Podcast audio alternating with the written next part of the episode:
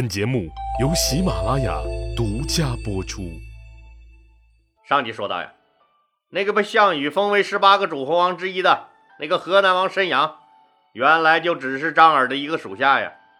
张耳这老上级一劝，这申阳也就投降了，他的地盘也就变成了刘邦的河南郡了。刘邦顺利的进了洛阳。项羽新封的韩王郑昌一听说河南王申阳降了。慌了，慌也没办法呀。项羽已经出发去打田荣了，连个求救的地方都没有了，怎么办？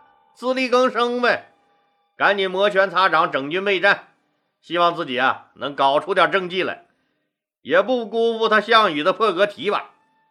他知道这刘邦下一步肯定是来收拾他的，为啥呀？不收拾他都不行啊。他挡着道呢，刘邦也琢磨：哎，你项羽能封个什么韩王，我就不能也封一个？况且这韩国是我们老张的祖国，人家张良为我做了这么多贡献，我也报答人家一回。就私下把张良找来，问他：“老张，你给我说说，你心目中有没有个合适的人选？有这个能力？”做你们韩国的王，大王，这等大事还得全凭您做主啊！哎，老张，朝堂之上我们是君臣，这私底下咱们更是兄弟。你的祖国，你就选个人吧。张良激动的是眼里泛起了泪花。刘邦轻轻拍了拍他的肩膀，告诉他。说明天一早，告诉我你的人选。张良最后给刘邦推荐的人呀，是韩襄王的孙子。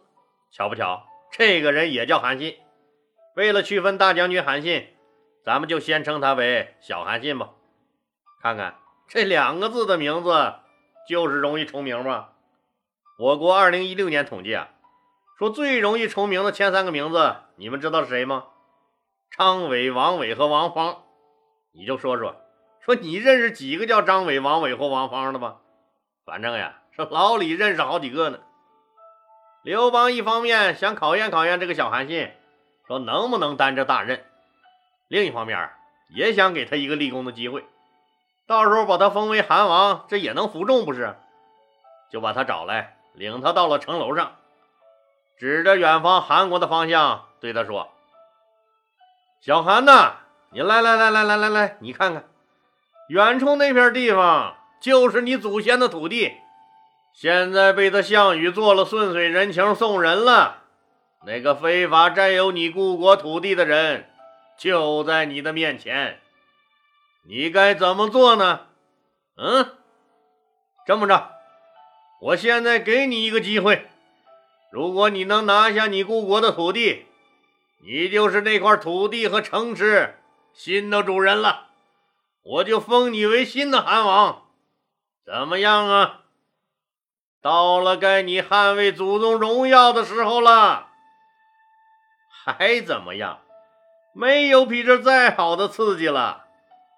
同志们加个班说哪天老板高兴，给点加班费，那都觉得皇恩浩荡了。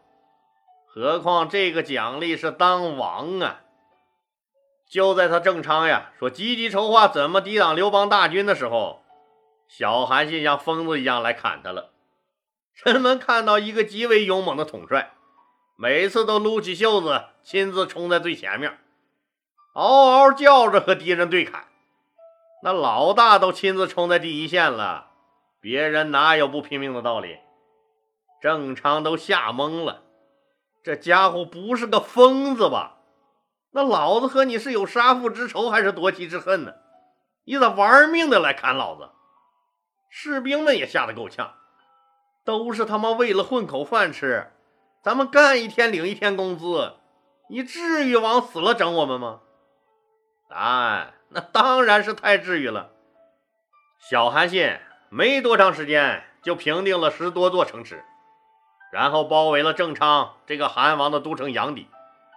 郑昌彻底绝望了，无奈的举起了双手。这个老好人儿郑昌的投降啊，彻底撕裂了项羽的都城那个彭城的最后一道防线，让项羽的老巢清晰地展现在刘邦的面前。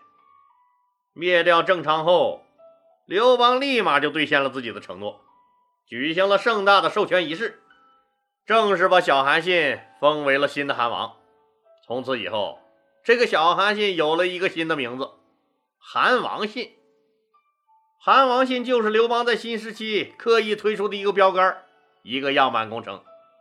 汉王刘邦许诺说：“你小韩信完成了这个许诺的规定动作，我刘邦就不打折扣的坚决执行了先前的承诺。”这一先进典型和样板工程，那就算是确立了。从此让大家明白了一个道理：刘邦不同意项羽，这时候他项羽多半是会赖账的。刘邦呀，是绝不赖账，跟着他刘邦干，值，甚至可以为他刘邦卖命。因为看似好像是为他刘邦卖命，实际上实实在在是为自己卖命啊！那所有的玩命都是为自己，那我就问你一句：你是玩命啊，玩命啊，还是玩命啊？郑昌投降后。山西军阀魏豹带着一帮子小弟也跑了过来，他可不是和刘邦来打架的啊，而是来投奔他刘邦的。这个魏豹是原魏王魏咎的弟弟，记得老李讲过吧？公元前二零八年，一个春暖花开的季节，章邯包围了魏国都城临济，魏王魏咎为了城中百姓的安全，向章邯提出了投降。投降的条件只有一个。那就是不允许伤害城中的百姓。张邯问他：“你自己就没有什么要求吗？”魏咎凄惨的笑了一下，摇了摇头。就在魏咎下令打开城门投降的同时，他纵身火海，自焚身亡了。他的弟弟这个魏豹呀，带着几个随从逃了出来。魏豹跑去求见楚怀王。痛哭流涕，要给哥哥报仇。当时楚怀王给了他几千人，让他再回魏国去折腾。这一折腾呀，可就折腾出了名堂了。他最终赶走了秦军，自立为了魏王。没想到自己的魏王这当的好好的，项羽整出了分封天下。十八个诸侯王的名单下来后，魏豹一看名单，乐了。怎么的呢？有自己呀，自己还是王。可是再细一看，当时瘪了茄子了。咋了？虽然王还是王，可是，在原来自己的魏王前面，项羽给加了一个字儿——西魏王。那名字改的是小事儿，那叫个啥还不一样过日子？最可恨的是，居然把自己的地盘分给了别人一大部分。自己也被赶到了平阳这个小地方。原来自己横跨山东、山西的大魏国，就给剩了屁大一块地方。村头放屁，村委都能闻出来。被迫搬家的魏豹很愤怒，也很无奈。在愤怒和无奈之余，那只能偷偷的一遍一遍问候项羽的八辈祖宗了。但不管怎么着吧，活着是最重要的。没办法呀。这位仁兄还是很规矩、很准时的搬了一次家，但这次搬家彻底伤了魏豹的心呢。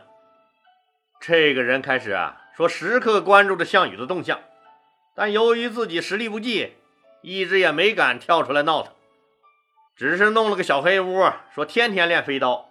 哼，对面啊，那当然是项羽的画像了。直到刘邦收复了申阳、郑昌之后，魏豹坐不住了。怀揣着对项羽的强烈不满，积极主动地投入到刘邦的怀抱，并且亲自领兵说过来帮忙。刘邦这次东进，那是成果相当的大呀。但在进攻项羽的老巢彭城之前，还有一个人需要料理。这个人谁呀？就是定都朝歌的河南军阀头子殷王司马昂。应该说呀，司马昂这个人还是很有些本事的。想当年呢。那秦军大举进攻赵国，把赵国打得四分五裂。这个时候的司马昂独自领兵，在这个重重围困之中打游击搞偷袭。章邯王离如日中天、红得发紫的时候，也没奈何得了这位仁兄啊。巨鹿大战以后，司马昂平定了河内，屡立战功，还跟着项羽一起打进了咸阳。他的作为和能力啊，得到了项羽的赏识和认可。分封天下的时候，那项羽借机就把他司马昂封为了殷王，准备作为自己的打手培养。可是这个小弟，他并没有项羽想象的那么听话呀。这有能耐的人，是不多半都是有点脾气的？项羽出征去打田中前啊，说大肆征调诸侯兵力，不管那个英布人家愿不愿意，还是做出点样子的。可是这个司马昂呢，一副事不关己、高高挂起的样子，你们狗咬狗，关我鸟事儿，比英布还嚣张，这让项羽非常恼火。当然了，英布是轻易不能惹的，那就找个软柿子捏捏。教训教训这个不听话的东西，因此项羽决定派人去干了司马昂。挑来拣去呀，项羽选定了一个人，这个人叫陈平。哎，老李，这个名字很熟悉啊。对喽，您没记错，当年在鸿门宴上，就是他陈平给刘邦打了个小掩护，卖了个大大的人情。从此以后。历史上一个著名的阴谋家，一个超级人精，可就粉墨登场了。当然了，也可以说的好听点儿，叫谋略家。这个陈平是河南阳武人，小时候和大多数孩子一样，说家里穷的是叮当响呀。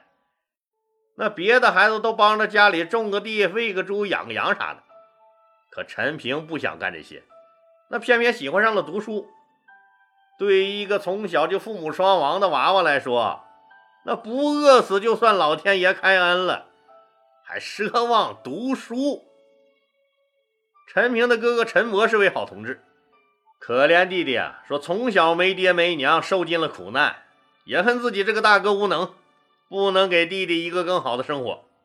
虽然家里没有读书的条件，但是说还是本着再穷不能穷教育。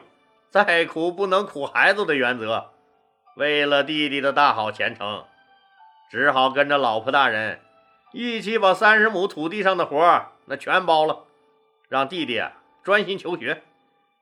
那时候的读书人呀，都喜欢到处游学，结交天下有识之士。这个习惯大概那是从孔子他老人家那个年代就流行了。陈平读书也是为了走得更远，飞得更高，他当然不能免俗了。于是就在哥哥的支持下，也去到处游学。那哥哥宁肯苦着自己和老婆，也尽可能给弟弟多攒点钱，让他出去长长见识。自古就是穷家富路嘛。陈平出门的花销还是比较大的，这让哥哥和嫂子的生活是越发艰难了。在兄嫂的照顾下，虽然也是吃的粗茶淡饭。陈平却长成了一个高大英俊的帅小伙。这附近十里八村啊，都知道有这么个陈大帅哥。在那个没有科举的年代，那读书人一般就是琢磨着说怎样在官府中谋个师爷呀，或做个书吏呀这等差事。但在秦末的乱世中，这样的机会还是很少的。靠读书来养家糊口，这希望也是非常渺茫的。那眼见着家中有个壮劳力，吃的白白胖胖，不能下田帮忙，陈平的嫂子是一度怨气，没少在他兄长面前抱怨。女人家嘛，这也很好理解。你想想，那一个女人天天陪着自家男人，那面朝黄土背朝天，回到家里，突然看到陈平同学游学回来，那一副斯文样的，坐在家里等着开饭。那反差是相当的大呀！那陈平这种人，在嫂子同志看来，是田你不会种，饭你却不少吃。那陈平那个年龄，那不就是半大小子吃死老子吗？你别看他不干活，还呲拉的能吃。哥哥为了他能在别人面前抬起头来，把他捯饬的那也是人模狗样的。过年了都不舍得给自己做身新衣服。给弟弟一做就是两套。再加上陈平那心气儿更是比天高，那每天背着个手，昂着个头走路，这不就是一个典型的游手好闲之徒吗？要不是及时拽住你，摁在地上摩擦，你呀是不是都敢飞上天去？你啊！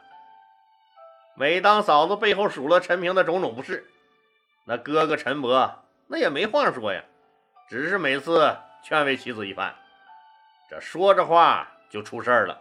那怎么的呢？说有一天呢，一个好事的人就和陈平开了个玩笑。哎，我说陈平，你哥哥给你吃什么好的了？你看你，嗯，白白胖胖的。陈平笑了笑。我家能有什么好吃的呀？不就是粗茶淡饭吗？这本来是两个人的玩笑话，可巧让陈平嫂子听见了，她抑制不住心中的怨气，就大声说嘟囔了两句：“有这么个小叔子，还不如没有呢。粗茶淡饭，哼，过两天呀，连粗茶淡饭也没得吃了。”俗话说：“这家丑不可外扬啊。”嫂子的这番话可是让陈平在外人面前是尴尬极了，他陷入了沉思。自己要是有钱多好啊，就不会被嫂子这么奚落了。陈平的哥哥陈伯非常看重这个弟弟，自己吃多少苦也不介意，就是不能容忍别人伤了弟弟的自尊心，即使是老婆也不行。嫂子马上因为说错话付出了巨大的代价。陈默义无反顾地把老婆扫地出门了，从此不让他再踏进陈家一步。这种极端的惩罚行为，那时候有个专有名词儿，叫什么呀？休妻。从这点看呢，那时候男人也还是稍微有一丢丢地位的，哪像现在呀，个个娶回来的都是慈禧。老李，你啥意思？啥意思？你好好伺候着呗，太后啊！陈伯真是弄巧成拙了，他非但没有帮上弟弟陈平，反而害了这个美男子。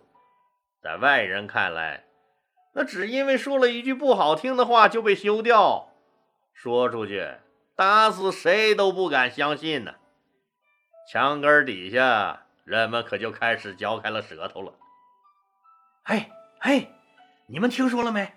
东面那个老陈家，老陈家就因为老婆背后说了小叔子几句，就让老陈给撵回娘家休了。他张二哥，你快别扯了，这你也信？嗯，这你也信？什么说几句坏话就被休了？你想想，那可能吗？老婆偷汉子，你们嘴上积点德吧，净瞎说。嗯，跟谁呀？和小叔子搞在一起了。男人一气之下才把他休了。真的？不能吧？你还不信？你还不信？怎么不能？丢人呐！我早就看出来了，早就看出来了。你看那小叔子，天天啥也不干，吃的白白胖胖的，啊，你看穿的也人五人六的，好吃的好穿的都给小叔子了。男人实在是咽不下这口气，才把他休了，不了吧？就说几句埋怨的话就被休了，你想想，想想，是不是这个理儿？哎，早知道要出事儿，早就看出来他们要出事儿，我就是不说。哎，他张二哥，哎，我看你们家老三长得也不丑啊。哎呀，你看好我嫂子吧，这世道变了，我们家。我们家可干不出那恶心人的事儿，大家一哄而散了。从此以后是谣言四起呀，人们纷纷猜测，陈伯完全是因为老婆和这个帅弟弟通奸而把妻子休掉了，真是比他妈窦娥还冤呀！陈平从此莫名其妙的套上了一个道嫂的坏名声。陈平一想起这事儿来，就烦恼的不行。对某些人来说，好吃不过饺子，好玩不过嫂子。可我不是那个屁什么万呢，也没有一个什么叫小鹿的嫂子呀！真是冤枉死人不偿命啊！这件事发生后，让陈平很难过。他难过的说：“不是头上那顶莫须有的盗嫂通奸的大帽子，他难过的是自己太穷了。但凡自己有钱，还至于被人奚落成这样？这贫穷就像一把刀子，一刀一刀割着陈平的心。”有时候晚上躺在床上睡不着，陈平就想：你说，这钱要是和人一样该多好，是不是？恋爱、结婚、生子、繁衍后代，那多好啊！这钱在我钱包里头，两锭银子，真心相爱呀，同志们，互相亲热后繁衍了后代。第二天早上打开一看，我去，十二锭银子了。一窝就下了十个呀，想想都能笑醒喽。这贫穷的窘境让陈平厌恶极了。他是长得很帅，但是在那个年代里，那没有什么快手、抖音这些能靠耍耍帅、卖卖嘴儿、忽悠个大妈给你带带货、打个赏啥的。那个年代呀，帅是不能当饭吃的，那也算不上什么正经资本，更不能让他讨到老婆。对他这种地地道道的说一无好房二无好车，那三无存款，又不会种地养家的三无人员来说，那给你个老婆也得跟着你一起饿死呀！到了婚配的年龄啊，陈伯就张罗着给弟弟说个媳妇儿，可是人家一听说是他陈平，那都摇头啊。就是有那家境稍微好一点的，说娘娘能稍微补贴一点生活的，就为了他陈平这个帅，勉强答应见见面呢。陈伯兴奋地跑回家，和弟弟一说：“说谁家谁家的姑娘啊，愿意嫁给咱们，让陈平呀，说你赶紧打扮咱们去见见。”陈平是一概摇头啊，见都不见。陈伯也是没办法，这么着几次以后，陈伯就和陈平深谈了一次。陈伯对弟弟说：“平啊，我的好弟弟，咱家就这条件。”有姑娘答应嫁给你就不错了啊！我看上次介绍那个东村的王小翠儿，那丫头就不赖呀。你这一个都不见，你到底要找个什么样的呀？哥哥，我想好了，我想娶咱县里面的张寡妇。张寡妇不行，那是什么人呢？克夫啊！她都克死五任丈夫了。不行，哥哥，我非她不娶。弟弟呀，好好的黄花大姑娘你不要，非要招惹她干嘛呀？这个女人的都克死五任丈夫了，咱们招惹不起她呀。虽然他们家是咱县上的首富，但是哪个男人不绕着她走啊？有钱也没命花呀。好弟弟，断了这个念想吧，哥给你攒钱，咱们找个普通人家的女人，好好过日子吧。哥哥，我决定了，这辈子非他不娶，你们就不要再给我张罗找对象了。陈伯长叹了一声，跌坐在了椅子上。好了，今天就说到这儿吧，谢谢大家。如果您喜欢我的作品呢，请点击该专辑右上角的订阅键。喜马拉雅对本专辑提供免费的订阅服务，订阅以后，节目有更新就自动显示在节目列表中了，方便您的收听。更欢迎老铁们打赏、点赞、评论、转发和分享，谢谢。